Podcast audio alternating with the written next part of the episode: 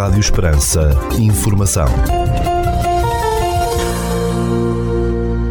Seja bem-vindo ao primeiro bloco informativo do dia nos 97.5 FM. Estas são as notícias que marcam a atualidade nesta terça-feira, dia 15 de novembro de 2022. Notícias de âmbito local. José Manuel Clemente Grilo, presidente da Câmara Municipal de Portel, torna público que a Câmara Municipal de Portel deliberou abrir o concurso para contrato de arrendamento não habitacional com prazo do estabelecimento de bar do terminal rodoviário de Portel. A apresentação de propostas far-se-á no serviço de expediente da Câmara Municipal de Portel até às 17 horas do dia 15 de novembro e a abertura das propostas será realizada na reunião ordinária da Câmara Municipal de Portel no dia 16 de novembro, pelas 16 horas e 30 minutos na sala de sessões do Passos do Conselho de Portel. O programa de concurso e o caderno de encargos encontram-se disponíveis para todos os interessados na divisão administrativa e financeira do município de Portel, na Praça Dono Novos Pereira, número 3, podendo também ser solicitados através de e-mail pelo daf.portel.pt ou então consultados na página da internet do município CM portel.pt. Todos os esclarecimentos relacionados com os procedimentos a cumprir no presente concurso e que os interessados eventualmente julguem necessários podem ser obtidos na referida Divisão Administrativa e Financeira do município de Portela. Notícias da região. Adegas, restaurantes, alojamentos e espaços museológicos de 22 concelhos do Alentejo integram uma rota turística em torno da tradição ancestral dos vinhos de talha que vai ser disponibilizada este mês revelou um responsável do projeto. A Rota do Vinho de Talha resulta de um projeto liderado pela Câmara de Vidigueira, no Distrito de Beja, e envolve outros 21 municípios do Alentejo e as Direções Regionais de Cultura e de Pescas e Agricultura, entre outras entidades. A ideia é criar um produto turístico que une o Alentejo em torno do vinho da talha e que este chapéu promova ao território o património cultural, gastronómico e arqueológico, afirmou a agência Luz ao presidente da Câmara de Vidigueira, Rui Raposo. Segundo o autarca, a rota surgiu na sequência do trabalho feito pelo município para candidatar a produção de vinho de talha ao património cultural e material da humanidade pela Organização das Nações Unidas para a Educação, a Ciência e a Cultura, a Unesco. Esta iniciativa, sublinhou o presidente do município de Vidigueira, permite associar o vinho de talha a um projeto turístico e ao mesmo tempo reforçar a candidatura deste tipo de néctar a património da humanidade com a componente intermunicipal. O vinho de talha é um produto único, muito tradicional e autêntico e cria experiências completamente diferentes relacionadas com a técnica de produção e o seu conceito natural e biológico, frisou o autarca. Para o Presidente da Câmara da Vidigueira existe espaço para valorizar este produto vínico e contrariar a fama da sazonalidade que só se via em determinada altura do ano e que não podia ser engarrafado porque não tinha qualidade. Com a rota será também criada uma página de internet com identificação e informação de todos os passos que a integram para que os visitantes possam definir os seus próprios percursos. O visitante vai poder escolher onde quer almoçar, que museu quer visitar, que adega quer conhecer e que vinhos quer provar em cada um dos 22 conselhos que integram a iniciativa. A par desta possibilidade, serão também disponibilizados 5 ou 6 pacotes com propostas de visitas já pré-definidas, adiantou Rio Raposo, referindo que a rota e a respectiva página de internet ficam disponíveis este mês. Além de Vidigueira, integram a rota os conselhos de Aljustrel, Almodóvar, Alvita, Ronche, Borba, Beja, Campo Maior, Cuba, Elvas, Estremoso, Évora, Freire do Alentejo, Marvão, Mora, Moura, Mourão, Redondo, Reguengos de Monsaraz, Santiago do Cacém, Serpa e Viana do Alentejo. O vinho de talha distingue-se essencialmente pelo facto de fermentar de modo ancestral e espontâneo na talha, através do contacto com o barro, ao invés de em cubas, o que lhe confere características únicas. Cerca de 450 vinhos do Alentejo vão estar em prova nos dias 18 e 19 de novembro no Centro Cultural de Belém, em Lisboa, num evento com mais de 70 produtores, divulgou a entidade promotora. Organizado pela Comissão Vitivinícola Regional Alentejana, o evento Vinhos do Alentejo em Lisboa pretende promover os vinhos da região e regressa em grande à capital, com 450 vinhos em prova após dois anos de interregno devido à pandemia de Covid-19. A 12 edição da iniciativa, no âmbito da qual vai ser debatida a sustentabilidade no setor vitivinícola, promete mostrar as características singulares das castas alentejanas, disse a CVRA em comunicado. No evento, com início às 16 horas do dia 18, os fãs de uma boa experiência de degustação vão poder apreciar brancos, tintos e rosés, de mais de 70 produtores do Alentejo. Em ambos os dias, os visitantes vão poder também conhecer o programa de sustentabilidade dos vinhos do Alentejo, uma iniciativa pioneira em Portugal e que tem como objetivo melhorar as práticas utilizadas nas vinhas e adegas, produzindo uvas e vinho de qualidade economicamente viáveis. O programa integra um workshop liderado por João Barroso, coordenador deste plano de sustentabilidade, e vai juntar os produtores com certificação de produção sustentável. Provas temáticas com direito a debates relacionados com as castas e as particularidades dos vinhos da região é outra das iniciativas previstas na programação. A Comissão Vitivinícola Regional Lentejana diz esperar contar com a presença de mais de 3.500 visitantes neste certame, no qual vai dar a conhecer as novidades e novas colheitas dos produtores do Alentejo. Todos os pretenderem aceder às provas dos vinhos, com castas e aromas singulares, podem adquirir o copo reutilizável no valor de 10 euros, segundo o comunicado da CVRA. O Alentejo é líder nacional em vinhos certificados, sendo responsável por cerca de 40% do valor total das vendas no universo de 14 regiões vitivinícolas em Portugal, com oito sub-regiões vitivinícolas, Porto Alegre, Borba, Redondo, Reguengos Monsaraz, Vidigueira, Moura, Évora e Granja Amareleja, o Alentejo possui uma área de vinha de 23 mil hectares, disse a CVRA. Um total de 30% da sua produção tem como destino a exportação, sendo atualmente o Brasil, Suíça, Estados Unidos da América, Reino Unido e Polónia os principais mercados.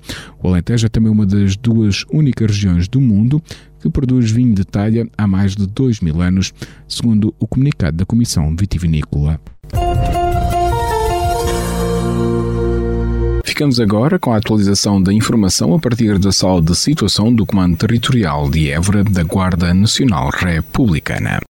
Bom dia, senhores ouvintes. Fala-vos o Sargento-Chefe Manuel Seabra da sala de situação do Comando Territorial de Évora da Guarda Nacional Republicana para vos informar acerca da atividade operacional desenvolvida no dia 14 de novembro de 2022.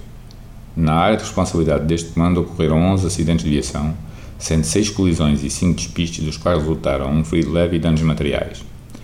No âmbito da criminalidade, foram registadas três ocorrências, sendo seis crimes contra as pessoas, quatro crimes contra o património, um crime contra o Estado, um crime previsto em legislação avulsa e um crime de maus tratos a animais de companhia.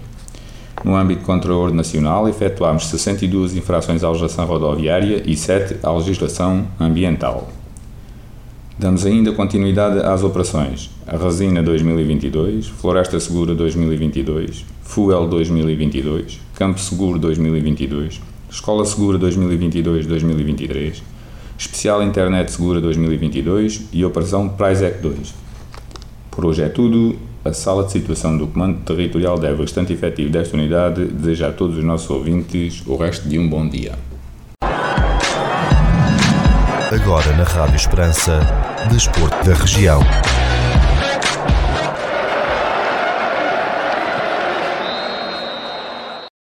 No futebol distrital, neste fim de semana passado, nas equipas do Distrito de Évora que militam no Campeonato de Portugal, Série D, disputou-se a sétima jornada com os seguintes resultados: Atlético 3, Praense 0, Angrense 1, Vasco da Gama da Vidigueira 3, Ferreiras 0, Juventude Évora 5, Lusitano Évora 1, Esperança de Lagos 1, Rapeste 2, Oriental 0, Serpa 0, Imortal 1 e Fabril do Barreiro 2, Olhanense 0.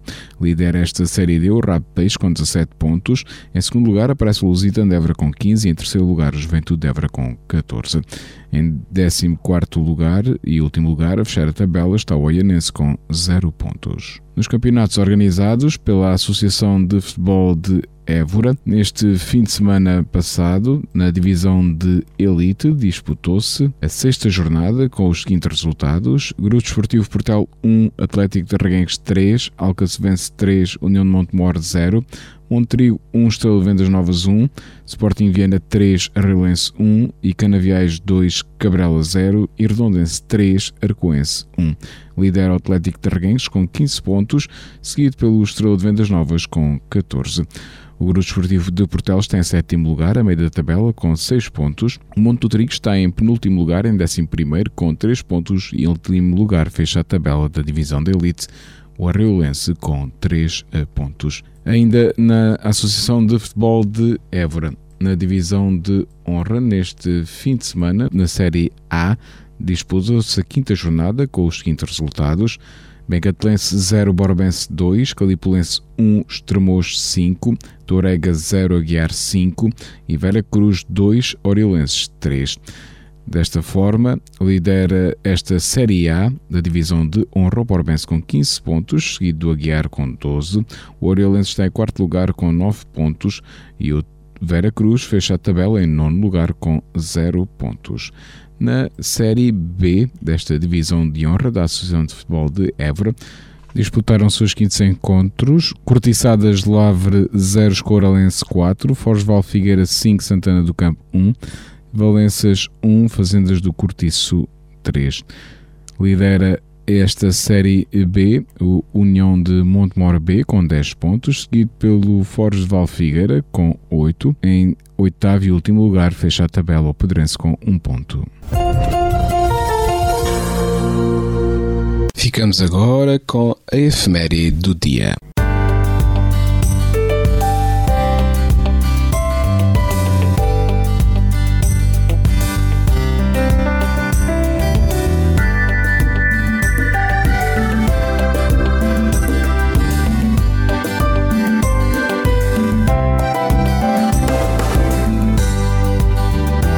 Este dia 15 de novembro assinala-se o Dia Nacional da Língua Gestual Portuguesa. O objetivo deste dia é promover a língua gestual portuguesa e garantir o respeito aos direitos das pessoas surdas.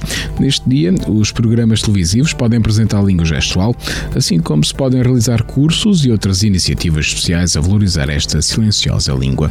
A GNR relembra a existência do serviço SMS Segurança no número 96 10 10 200 para a recepção de emergências de pessoas surdas ou com dificuldades auditivas. A língua gestual é a forma de comunicação utilizada pelas pessoas surdas e por todos aqueles que comunicam com pessoas surdas. É produzida a partir dos movimentos das mãos, do corpo e por expressões faciais, sendo a sua recepção visual.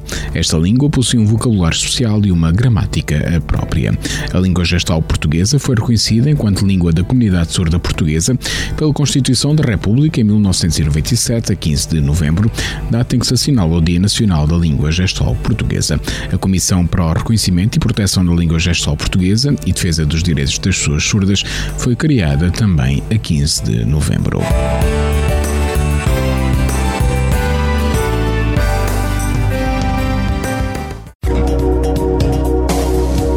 Segundo o Instituto Português do Mar e da Atmosfera, para esta terça-feira, no Conselho de Portel, dia 15 de novembro, temos eh, chuva e aguaceiros, com 100% de probabilidade de precipitação 20 graus de temperatura máxima, 15 mínima e o vento sopra moderado de sudoeste.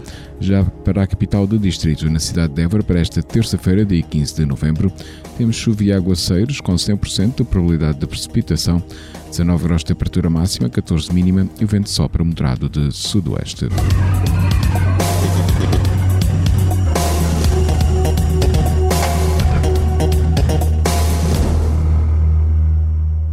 Este bloco informativo fica por aqui. Informação volta à antena dos 97.5 FM às 17 horas. Boa tarde.